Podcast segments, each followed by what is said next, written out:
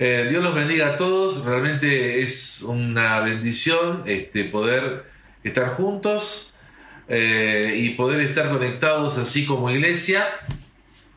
Me alegro muchísimo de, este, de, poder contar con, este medio y de poder seguir teniendo la iglesia en forma virtual. No podemos reunirnos, eh, no podemos vernos, no podemos abrazarnos, no podemos estar compartiendo juntos. Eh, bueno, hoy lo que eh, pasar así en el chat de liderazgo y de, los grupos es realmente algo que siento en mi corazón, los extraños horrores a todos. Este, y creo que cuando nos volvamos a juntar vamos a tener un cultazo, un culto, un tiempo precioso, un tiempo realmente donde podamos pasarla eh, juntos y creo que ninguno va a querer este, eh, volverse a casa pronto, espero que sea así. Bueno, hermanos, este, vamos a orar, vamos a pedir la bendición de Dios, ¿qué te parece? Y vamos a confiar que en esta, en esta noche hay palabra de Dios para tu vida. ¿eh? Así que dispone tu corazón, vamos a orar. Padre, en el nombre del Señor Jesucristo, en esta hora, Señor, disponemos nuestro corazón Señor, y este tiempo para poder estar unidos en el poder del acuerdo con la iglesia que se está sumando, Señor, a esta conexión, Señor, virtual.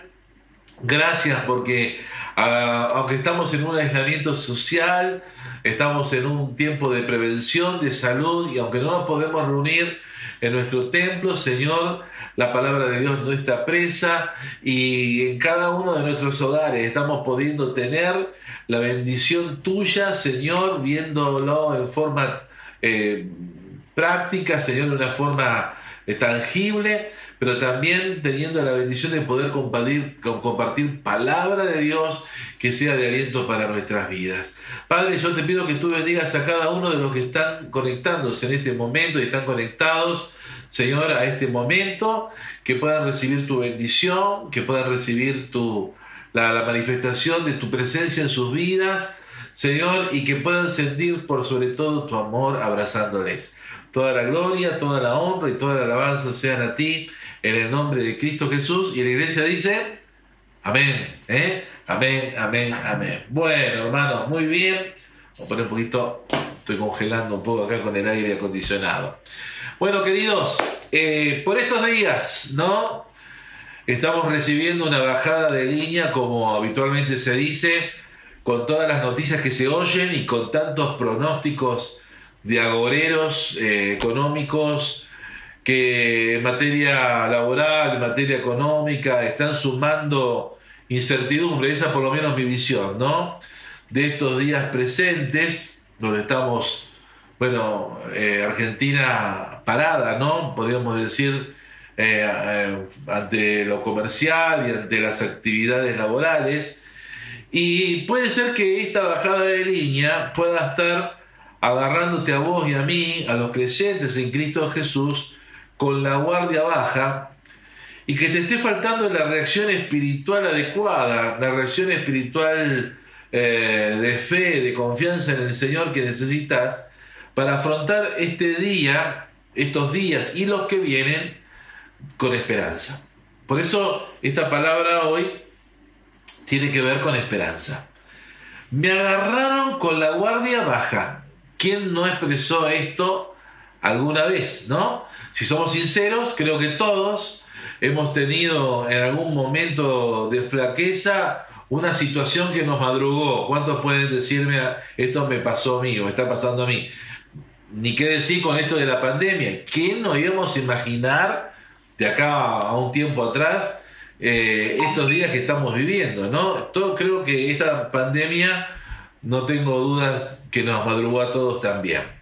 Me agarraron con la guardia baja. ¿De dónde viene esta expresión? Bueno, esta expresión viene del pugilismo, del boxeo, se aplica también al esgrima y según el diccionario Bajar la guardia significa descuidar la actitud de defensa, ¿sí? Descuidar la actitud de vigilancia, ya sea por algo que surge sorpresivamente o por causa de una debilidad en el ánimo, favorecida, por ejemplo, por el cansancio, por la extenuación, ¿sí? Eh, también bajar la guardia puede significar no estar concentrado y tampoco estar con la atención, atención adecuada en una situación difícil y por eso tener problemas. Sea como fuere, la expresión bajar la guardia hace la idea de estar desprevenido o no preparado.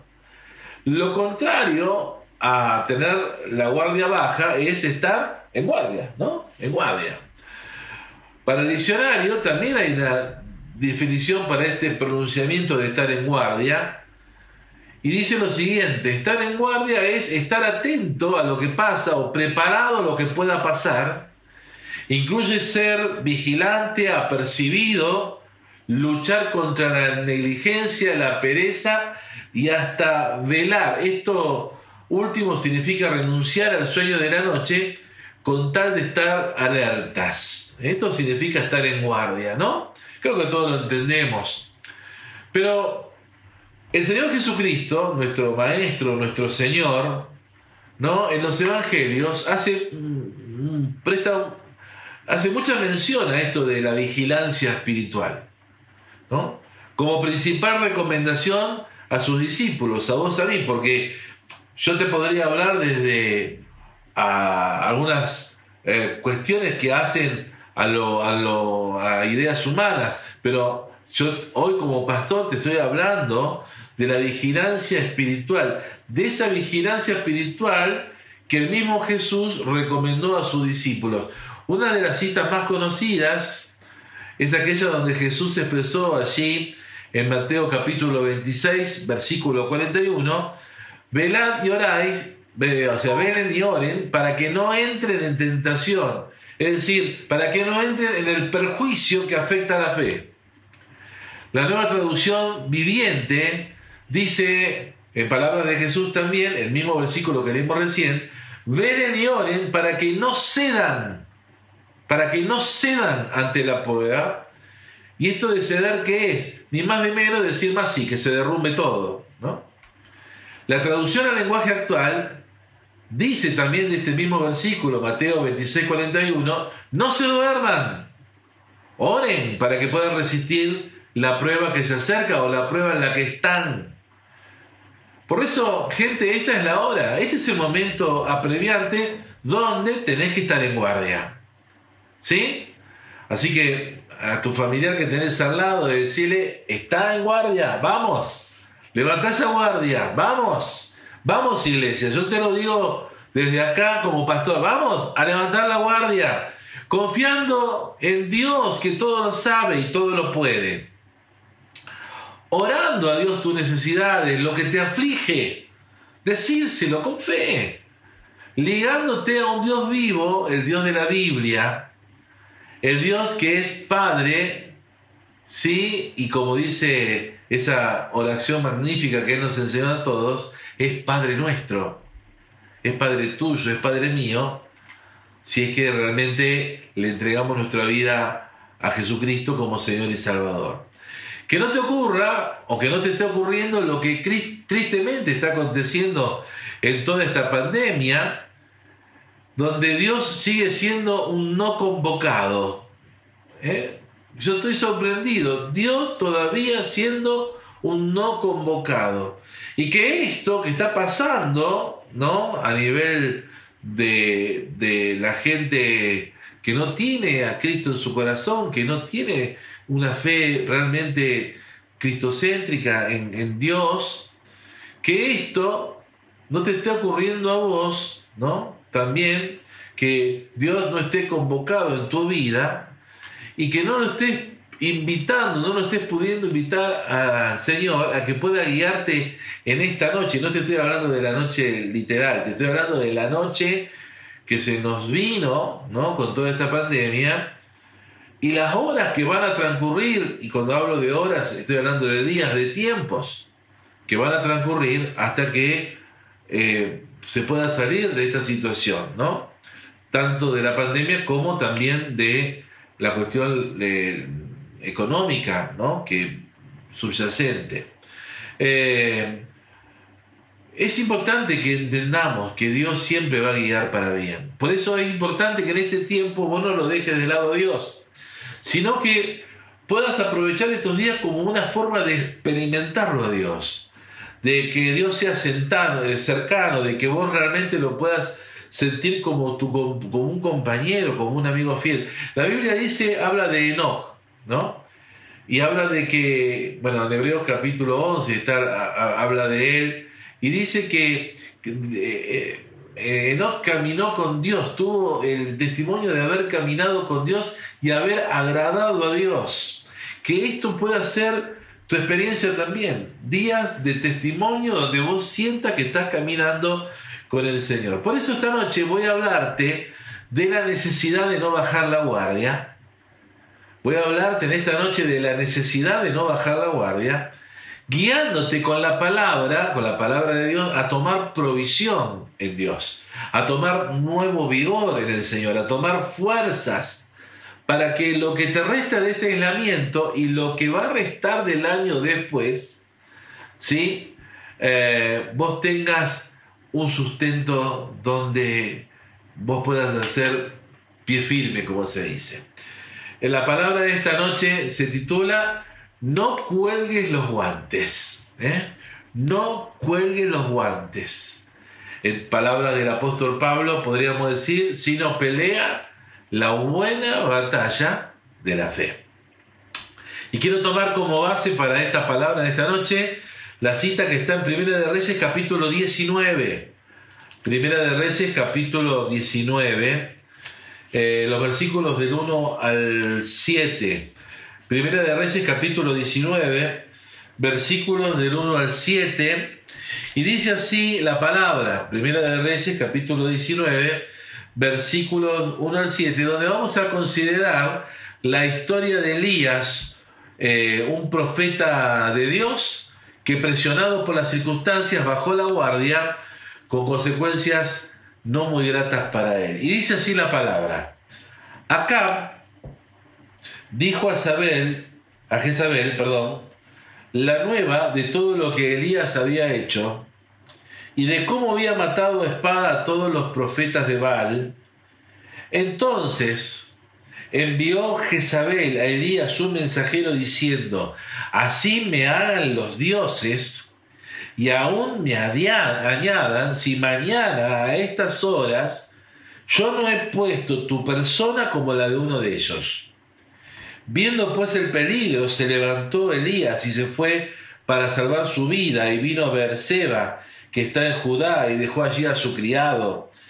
Y él se fue por el desierto un día de camino y vino y se sentó debajo de un enebro y deseando morirse dijo, basta ya, Señor, quítame la vida, pues no soy yo mejor que mis padres. Y echándose debajo del enebro, se quedó dormido. Y aquí luego un ángel le tocó y le dijo, levántate y come.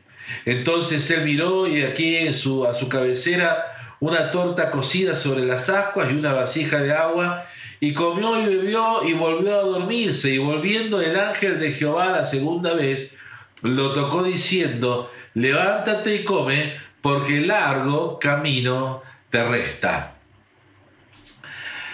¿Cuál era la situación de, que, estamos, que, estaba viviendo, que estaba viviendo este profeta aquí? ¿O cuál es la, situación que estamos viendo aquí?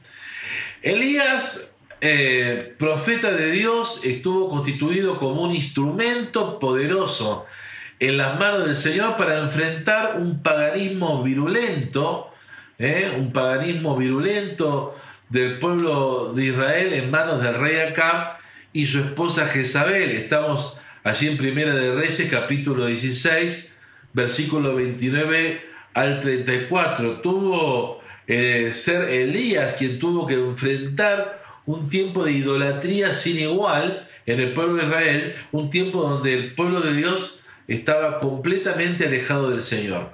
Por espacio de tres años y seis meses, no llovió en la región por causa de la profecía dada por Elías de parte de Dios al rey Acab, como castigo a la nación por su olvido de Dios, por la entrega que la gente tenía a la idolatría y a la hechicería. Solo Elías había quedado como un profeta leal a Dios contra los 400 profetas de Baal y los 400 profetas de la diosa Acera que comían de la mesa de Jezabel. Jezabel era la esposa de Acab y era una hechicera, una bruja. Y tenían una. y, ella había eh, doblegado el corazón de su esposo, un israelita que era que tenía que convocar al pueblo de Dios a buscar a Dios para que doblegar el, corazón de todo el pueblo de Dios hacia el paganismo, hacia la idolatría, ¿no? Y esta mujer estaba en ese negocio. Y se produce un duelo de dioses desafiado, desafiando Elías a rey Acab bajo una dura reprensión al pueblo que encontramos en Primera de Reyes capítulo 18, cuando Elías le dice al rey y también le dice al pueblo, ¿hasta cuándo ustedes van a estar claudicando, esto es, cediendo, rindiéndose, cizagueando, entre dos pensamientos? ¿Hasta cuándo ustedes van a estar ahí en la duda, en medio de dos pensamientos? Y dice ese versículo, capítulo Primera de Reyes, capítulo 18, versículo 21, que Elías le dijo a Acab y al pueblo, si Jehová es Dios, síganle, y si Baal es Dios, entonces vayan detrás de él. Pero el pueblo dice, no respondió palabra. ¿Sabes por qué no respondió palabra? Porque así como aconteció en esos días en que toda la idolatría y el paganismo que tenía no le estaba ayudando en nada para que la sequía terminara, hoy está pasando igual con tanto con tanta devoción que mucha gente tiene, y lo digo con respeto para que el que crea que nos está mirando acá y crea lo que crea, ¿no? Pero en, los, en las patronas y patrones protectores de Argentina, ¿qué están haciendo? ¿Por qué no salvan a Argentina de esta epidemia? ¿Por qué las, las otras, los, otros eh, dioses hoy de la, podríamos decirlo así, o dioses falsos en los cuales la gente eh, tiene su, vigor, el dinero, eh, el prestigio. ¿Qué, ¿Por qué todas esas cosas no pueden ayudar y están liberando al mundo ni, ni, a naciones de este pequeñito virus? Bueno, eh, así como mucha gente hoy no tiene palabra y se está dando cuenta de que necesitan poner su mirada en Dios porque y mucha gente quizás eh, no lo está escuchando de los gobernantes, pero sí en sus casas está sintiendo que algo, un, miedo y está sintiendo zozobra y que está empezando a considerar que realmente hay, hay, tiene que haber algo más que pueda venir para proteger a Argentina y proteger las vidas, y ese es Dios. Y en buena hora que sea así, ¿no? Pero bueno, volviendo un poco a la historia, le hace esta pregunta al pueblo, ¿no? Y Elías prepara dos altares. En uno iban a celebrar los profetas de Baal y Acera invocando ellos a sus deidades, ¿no? Y en el otro altar él estaría, estaría solo Elías invocando la ayuda de Dios.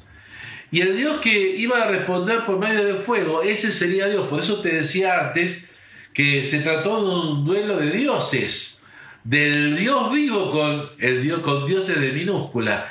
Muy, muy significativa esta historia, muy similar a lo que hoy está aconteciendo. Dios juzgando a los dioses falsos, a los dioses con minúscula que no están pudiendo con un pequeño virus chiquitito como es el coronavirus, ¿no?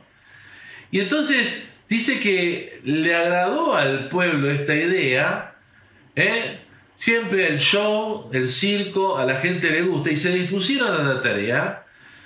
Y además está decir cómo terminó la historia. Los que son de Cristo, los que son creyentes ya conocen esto, pero para el que no conoce mucho de la palabra, dice que ningún fuego cayó de la idolatría, ¿no? de la invocación de todos estos profetas a, su, a Baal y a, los, y a, y. Ningún fuego cayó de esa idolatría, pero sí cayó fuego del cielo cuando en el altar donde estaba Elías, en respuesta a una oración pequeña de fe, donde Elías le dice a Dios, Padre, respóndeme y muestra a este pueblo que tú eres el Dios verdadero.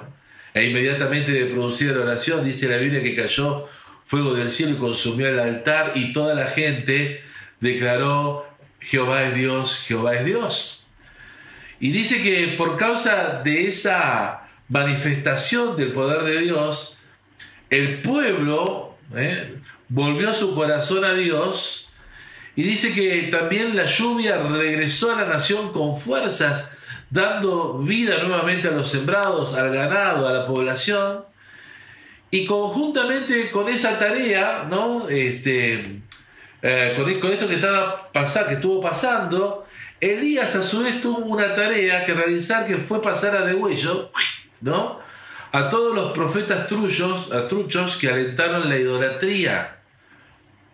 850 en total, según la convocatoria realizada en el Monte Carmelo, descripta en Primera de Reyes capítulo 18, versículo 19. Visto de alguna manera, haciéndolo contemporáneo, eh, Elías tomó todo lo que eran, eh, todo lo que eran los que propiciaban la, la, confianza en dioses falsos y le dijo, bueno, eh, los voy a enviar para que tengan un encuentro con ellos en el infierno, ¿no? así fue la historia. Y estando en esa extenuación física, Imagínense, 850, ¿no? Cortándole el, el, cuello, acá la, cortándoles la, cabeza, este, degollándolos. Estando en esa extenuación física, en esa extenuación emocional, llegamos al texto que leímos como base del mensaje de hoy, en Primera de Reyes capítulo 19, versículo 7, donde nos encontramos a un Elías que cansado derrumbado anímicamente, bajó la guardia. Y al estar así, con la guardia baja, los dichos de Jezabel lo atemorizaron tanto que Díaz dejó de hacer lo que, está, lo que tenía que hacer, lo correcto, y en vez de pasar al degolladero 851 personas, es decir, los 850 profetas de Baal y Acera, y sumar a Jezabel, ¿sí? Este, y enmendarlos todos a, ver a, a los dioses que ellos adoraban, dice que bajó la guardia, bajó la guardia, se desmoronó.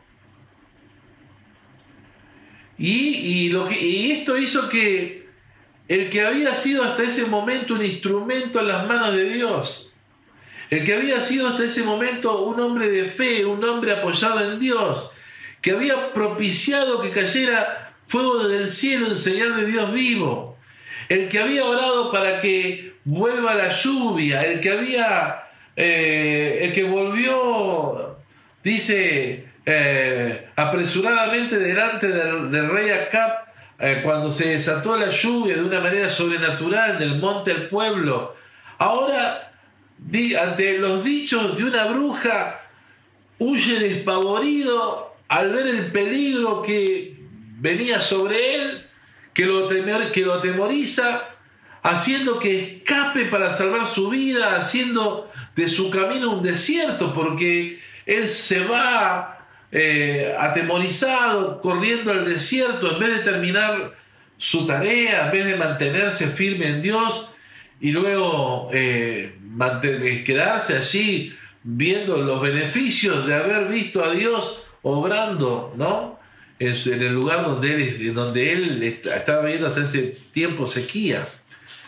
Fue tal la cachetada que sintió Elías por bajar la guardia. Fue tal la cachetada que sintió Elías por bajar la guardia, que leemos en el capítulo 19, versículo 4, que hastiado, hastiado, y repito, a pesar de haber visto el poder de Dios obrando delante de sus narices, hermanos, así que eh, yo te invito a que vos te metas en esta, en, este, en esta imagen, hastiado, a pesar de haber visto a Dios obrando delante de sus narices, habiendo, a pesar de haber visto el poder de Dios operando en él. Dice, hastiado, deseó morirse. Es más, le pide a Dios, quítame la vida. Ahora, conectemos esta palabra con nosotros hoy. Hay una cuestión muy frecuente que ocurre cuando uno está cansado, batallado, luchado, y se trata de las palabras que salen de nuestra, de nuestra boca. ¿Sí o no? Cuando estás depre, ¿cómo, cómo son tus dichos? ¿Cómo estás? Y hay que. Parece, nuestra vida parece un tango, ¿no? Y estamos decaídos, no me hablé, no me hablé, estoy mal. ¿Sí? Estamos, y es más, vemos todo oscuro, vemos todo ¿no? Eh, sin salida. Y generalmente, ¿no? Esto ocurre cuando eh, estamos luchados y son momentos muy peligrosos porque nuestra lengua está sin control. Y Job dijo lo que a mí me aconteció, ¿no? Yo siempre les cuento de ese dicho de esta ah, mujer que era mamá de una amiga mía de mi edad, en su momento adolescente, joven, ahora toda una señora, eh, que decía, ¡ay que me agarra! ¡ay que me agarra! Hasta que la agarró. Es decir, ella no lo decía esperando que le agarre un 5, pero, ella decía, ¡ay que me agarra! como una manera chistosa de ser de ella. Pero la agarró, ¿no? Entonces, en vez de usar palabras de victoria y de fe, palabras que digan cuán grande es Dios en medio de la dificultad, en vez de vernos como águilas subiendo eh, y, sabiendo que la bendición de Dios está, eh, o la bendición de Dios para los hijos, hijas de Dios, para vos y para mí está en lo alto, donde está Dios, en vez de proclamar una y otra vez que Dios es todopoderoso y que Él está en control de todas las cosas, lo que sale de nuestra boca, por el contrario, son palabras de impaciencia, y esto cuándo se va a terminar, ¿no? Eh, palabras de hastío, estoy apagando un poco el aire porque me estoy congelando acá, palabras de zozobra, palabras de preocupación, palabras de cuestionamiento a los gobernantes, y ni te digo aún, pasa a Dios. Eh, y palidecemos, palidecemos, ¿eh? Nos ponemos pálidos ante, este, ante el espíritu de este mundo gobernado por Satanás, que busca desalentar la fe de la iglesia, lo hizo siempre, ahora con la pandemia tiene otra forma más para tratar de desalentar tu fe y mi fe, hermano, haciéndonos como iglesia, haciéndonos como creyentes, bajar la guardia. Pero esa actitud no es lo que enseña la Biblia que deben tener los llamados, los escogidos, los redimidos, los hijos de Dios, las hijas de Dios como vos y como yo. En el Salmo capítulo 18, versículo 37, en el Salmo capítulo 18, versículo 37, encontramos una palabra poderosa. David decía, perseguí a mis enemigos y los alcancé y no volví hasta acabarlos. Y el versículo 18 dice, los herí de modo que no se levantasen, cayeron debajo de mis pies. Allí, en esta palabra que hemos leído recién, Salmo 18, 37 y 38, se nos dice que debemos ser perseverantes, gente, vamos. Vamos iglesia, esta palabra nos está hablando que debemos ser perseverantes contra cualquier obstáculo, contra cualquier circunstancia, contra cualquier adversidad en contra, contra cualquier cosa que están viendo nuestros ojos naturales, no retrocediendo, sino avanzando hasta ver terminada la situación. Iglesia, no hay retroceso para un hijo o una hija de Dios. Ya sea que tus finanzas están arrancadas y ahora con esta pandemia más, o tu trabajo peligre o se te haya terminado, o tu negocio a lo que son propistas apenas venía saliendo a flote y ahora veas que todo se te está derrumbando, o aun cuando veas que alguien de tu familia está rebelde o lo que fuere, No podés conformarte viendo perderse todo. Por el contrario, es tiempo de avanzar, de tomarte y confiar en la promesa de Dios y declarar que las cosas van a cambiar. Iglesia, tenemos un guion como los actores, la Biblia. ¡Ey! Tenemos una palabra profética segura, dice la escritura, en la cual hacemos bien en estar firmes. Tenemos un guionista de esta palabra que es el Espíritu de verdad, el Espíritu Santo. Y tenemos un rol que actuar, que es personificar a Jesucristo, actuando como gente de fe, como Él actuó con fe durante los tres años de su ministerio. Él actuó como un hombre de fe. Vamos iglesia, hagamos de cuenta que la Biblia es cierta. Es tiempo de no de levantar la guardia. Hay que ponerse de acuerdo con Dios, gente, y no con las circunstancias. Estoy temiendo de que algunos de ustedes estén más de acuerdo con lo que está viendo y oyendo, y aún con el temor y la incertidumbre de lo que, de todo lo que se oye, y no que esté de acuerdo con Dios. Hay que ponerse de acuerdo con Dios y su palabra que no miente antes que estar pactando, oyendo las circunstancias desoyendo hacia el Señor, están, se están viralizando un montón de, de, videos y de audios de gente que dice que bueno, llegamos cacerolazo, y no estoy defendiendo al gobierno, escuchame, entendeme bien, y que esto se va al tacho, y qué va a pasar, y que está todo mal, y que no hace, que no hace falta tanta, eh, que esto es una cuestión este, que, que es caótica, desastrosa, y hay algunos creyentes que le están diciendo eso, amén, amén, es cierto. Pero eso es la, verdura de este mundo, hermanos. Nosotros tenemos la, la palabra profética más segura, la palabra de Dios. Es tiempo, ahora es el tiempo de ponernos de acuerdo con Dios y su palabra que no miente. Antes de pactar con lo que estamos oyendo. El pacto, ¿sabéis qué significa? Me pongo de acuerdo.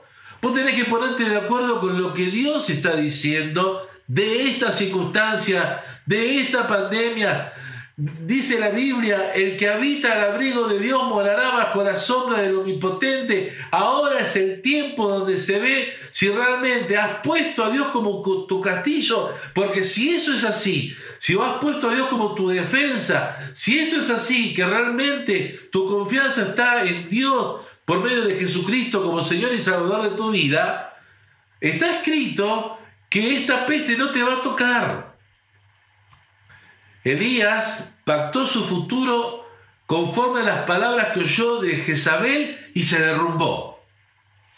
Te lo repito, lo leemos acá, lo estamos leyendo, en Primera de Reyes capítulo 19. Elías pactó su futuro, ¡ey!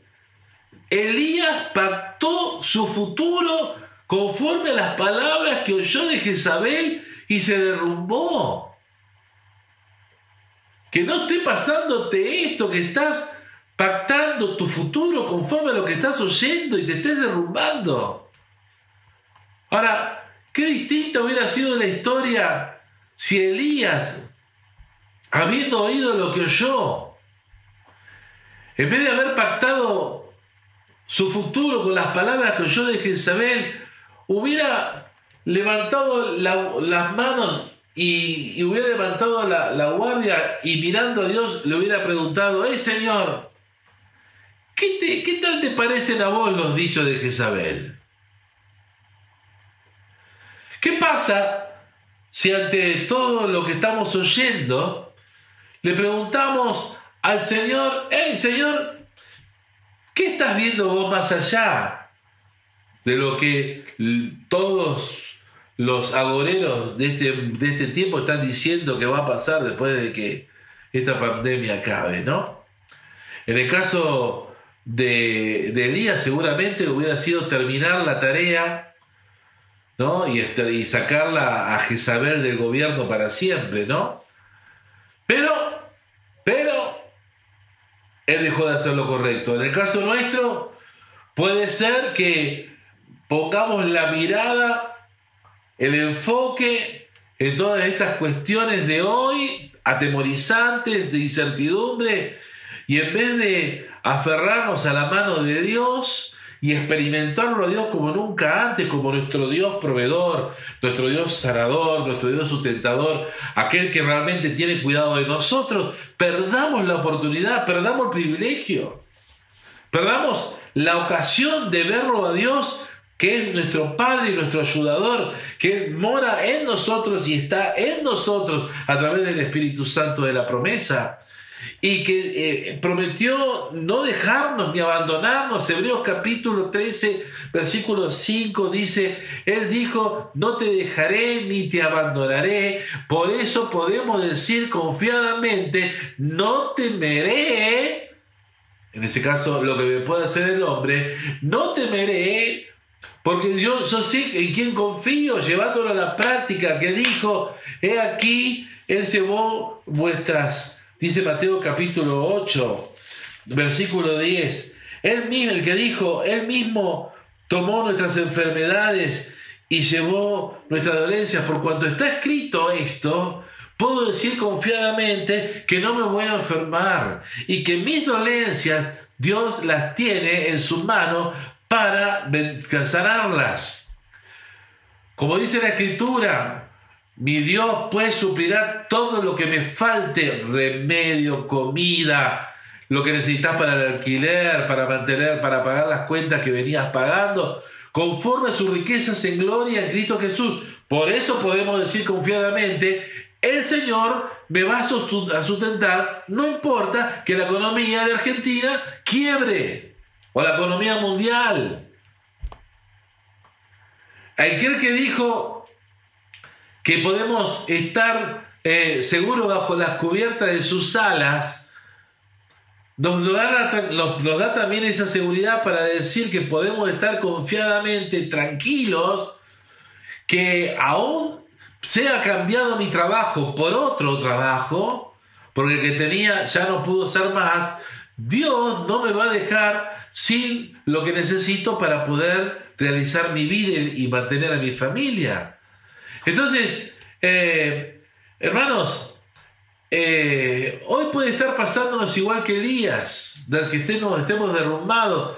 Muchos en Cristo, eh, en Cristo, con buenas intenciones, pero cansados de este aislamiento, cansados de, de pelearla, viendo que se derrumban muchas cuestiones, muchos pisos donde vos tenías, donde tenías apoyo, eh, aún con cosas que se dicen, un comerciante de la ciudad me decía, me mandó un audio diciendo estos días, eh, mirá, dice Daniel, estoy preocupado porque, dice, no sé cómo voy a pagar el sueldo a mi gente, le ofrecí pagarle mitad del sueldo ahora y mitad del sueldo del otro mes. Claro, y esas cosas producen ¿no? Angustia en el corazón. Y hacen que quizás por un momento bajemos la guardia y tal vez eso haga que estés permitiendo que situaciones endurezcan tu corazón y te amarguen. Cuando tendría que ser al revés, ¿no? Que estés buscando soluciones en Dios. Señor, estoy orando por mi economía y no avanzo. Y mira ahora, Señor, estoy orando por esta situación que no, quiere, que no quiero estar. Y mira ahora, la cosa está peor. Estaba orando por una solución, no, solamente no llegó, que ahora, ¿cuándo va a llegar? Y así reproches, reproches, reproches, que te, en vez, que te alejan de Dios en la adversidad, cuando lo contrario sería que puedas estar pidiéndole a Dios su ayuda y su solución. Y Dios que oye en lo secreto de tu cuarto, en lo secreto de tu oración, responderte con bendición, ¿no? Y ver y podrás así experimentar la cercanía de Dios en tu vida. Miren, iglesia, en la palabra de Dios hay provisión para toda situación, para todo conflicto.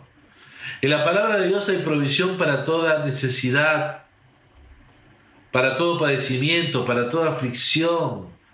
Y hoy también hay una palabra de Dios para nosotros, el pueblo, el pueblo del Señor, que dice, no teman Cree solamente y aferrarnos de esta palabra porque al que cree todo le es posible.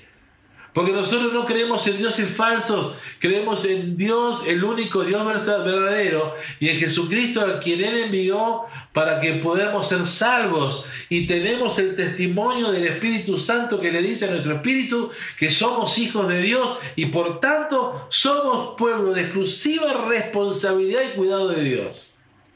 Esto es lo que tiene que florecer ahora en este tiempo. Y por eso es necesario que abracen las promesas de Dios de, modo que la palabra de Dios tenga más peso en este tiempo que el conflicto que estamos viviendo. Y te lo digo de vuelta, la palabra de Dios tiene que tener más peso que esta zozobra de estos días.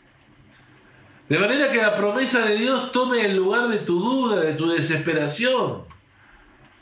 Jesús dijo, le dijo al padre del lunático, si puedes creer, al que cree todo le es posible. Vamos, lo decimos juntos. Si puedes creer, dijo Jesús. Si puedes creer, dijo Jesús, al que cree, todo le es posible. Y por eso quiero animarte esta noche a que le pongas pasión a Dios. Que le pongas pasión a Dios. Que dejes de oír las voces de lo que te deprime, te aflige. No es fácil. Claro que no es fácil y comiences a agigantar a Dios en medio de lo que te está oprimiendo a Dios hoy. Que lo empieces a agigantar a Dios. Deja de decirle a Dios cuán grande es tu problema. Para decirle a tu problema, lo que te está trayendo zozobra, cuán grande es tu Dios. Y que puedas ver cómo se empequeñecen, cómo se hace insignificante esas cosas que te preocupan al, al lado del poder de Dios que es tu ayudador. Esta noche Dios viene a alimentar tu fe, a darte nuevo vigor. Y yo estoy aquí en este, con esta conferencia virtual para anunciarte de parte del Señor para tu vida. Y oíme bien, y es una, te, doy, te lo doy como una palabra profética. Y esto es, vos me decís, bueno, pero pastor, ¿de qué se la da ahora? No, no, me la doy de un hijo de Dios, de un ministro del Señor que tiene fe. Toda mi vida me he preparado para este día, gente. Miren, estuve meditando mucho en todas las cosas vividas, vividas a lo largo de, de mi camino. Y toda mi vida me preparé para este momento.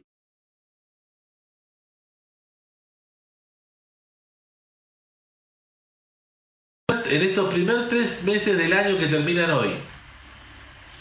Lo que no tomó lugar en estos primeros tres meses del año que termina hoy. Lo que no tomó lugar, y en esto abarca todo lo que vos sentís que no pudiste eh, en fe y aún con tu fe y con tu espera eh, recibir de parte de Dios. Todo lo que no tomó lugar va a tomar lugar en los próximos meses si te mantenés creyendo y confiando en Dios, si te mantenés con la guardia en alto, no retrocediendo, no desistiendo, avanzando, enfrentando los reportes financieros aunque sean adversos, enfrentando los reportes de salud aunque sean contrarios, enfrentando la situación difícil de Argentina aunque sea difícil,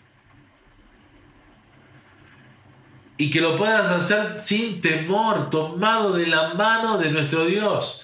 Una canción que decía, decía hace mucho tiempo cantábamos, tomado de la mano con Él yo voy, tomado de la mano con Él yo voy, tomado de la mano con Él estoy y yo voy por donde Él va.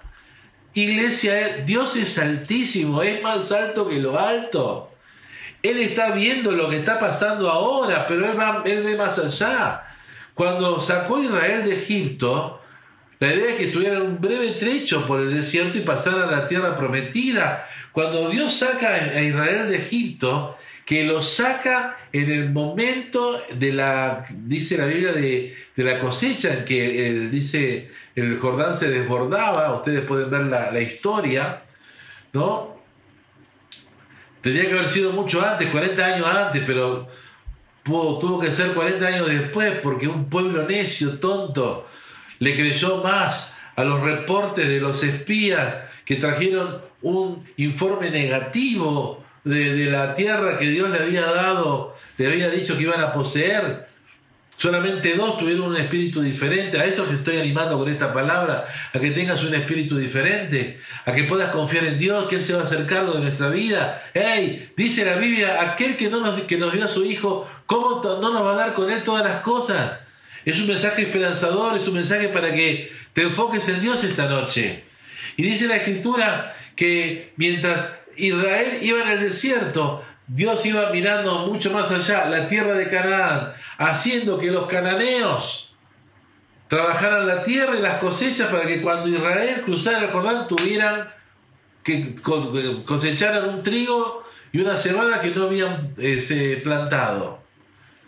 Y allí estaban los cananeos. Dios los estaba mirando, construyendo casas, construyendo oportunidades de trabajo para estos israelitas que venían del desierto viviendo del maná diario, del, del, día a día, y que al cruzar el Jordán del otro lado Dios tenía establecido un tiempo de provisión único. Leche que, dice, la leche, una tierra que fluía leche y miel. Hermanos, Dios no es hombre para que mienta, ni hijo de hombre que para que se arrepienta, dice la Escritura. Dios guarda a sus hijos. Nosotros somos pueblo escogido, nación santa, pueblo adquirido por Dios. Eso te tiene que llenar de mucha fe y de mucha tranquilidad en este tiempo. Dice la escritura en el Salmo 3, versículo 3, decía el salmista, mas tú Señor eres escudo alrededor de mí, escudo.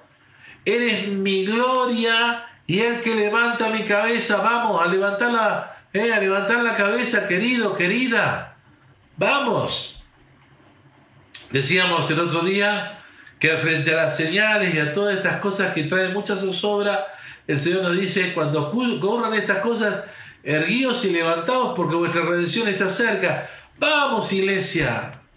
Ahora es el momento de vivir la fe. Yo te pregunto, ¿podrás declarar esto? Que el Señor es escudo alrededor de ti, es tu gloria el que te levanta tu cabeza. ¿Podrás declararlo?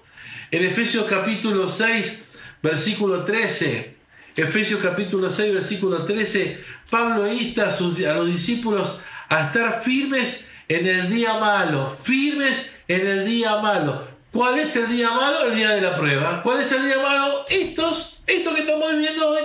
Días malos, días malos.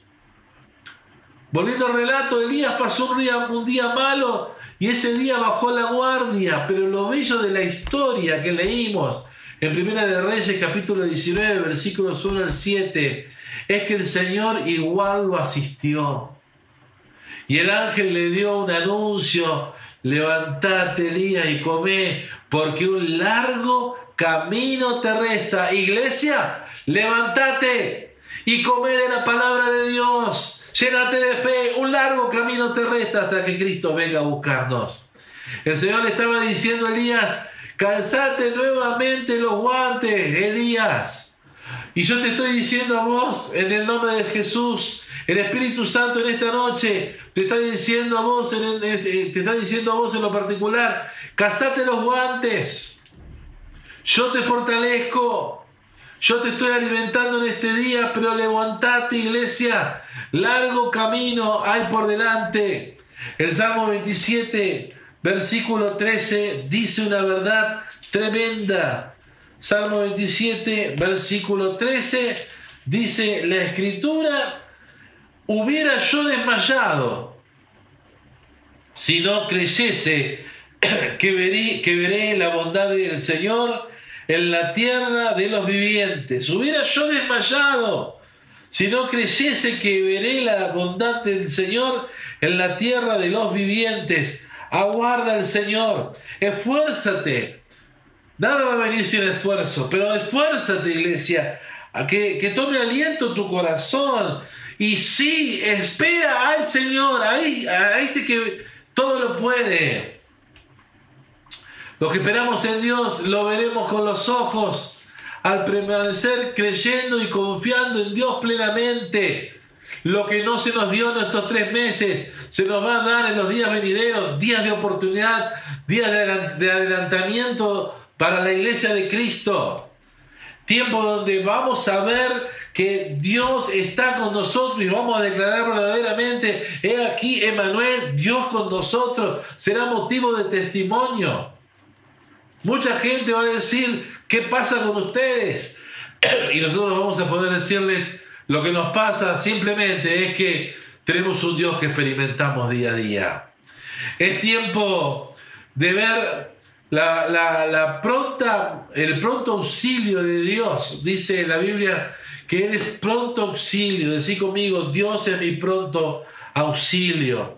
Y vamos para ir terminando bien a ver en Lucas capítulo 1. Lucas capítulo 1 versículo 30. Lucas capítulo 1 versículo 30.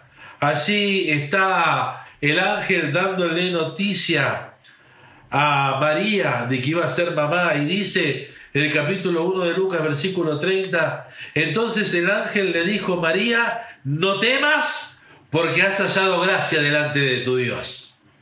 Y esto mismo es para vos, hermano.